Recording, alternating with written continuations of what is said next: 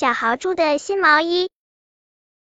快乐的小豪猪走过小树林，他看见熊奶奶正守着一堆毛线发愁。小豪猪赶紧上前帮忙，帮助熊奶奶把一股股的毛线绕成了一个个又松又软的线团。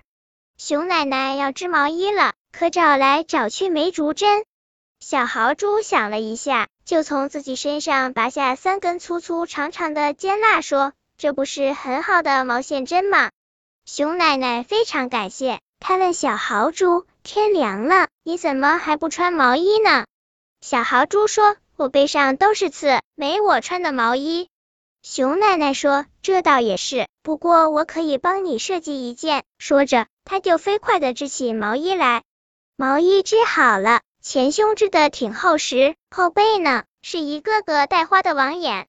小豪猪往身上一套，一根根刺儿正好从网眼里穿出，穿在身上又合身又暖和。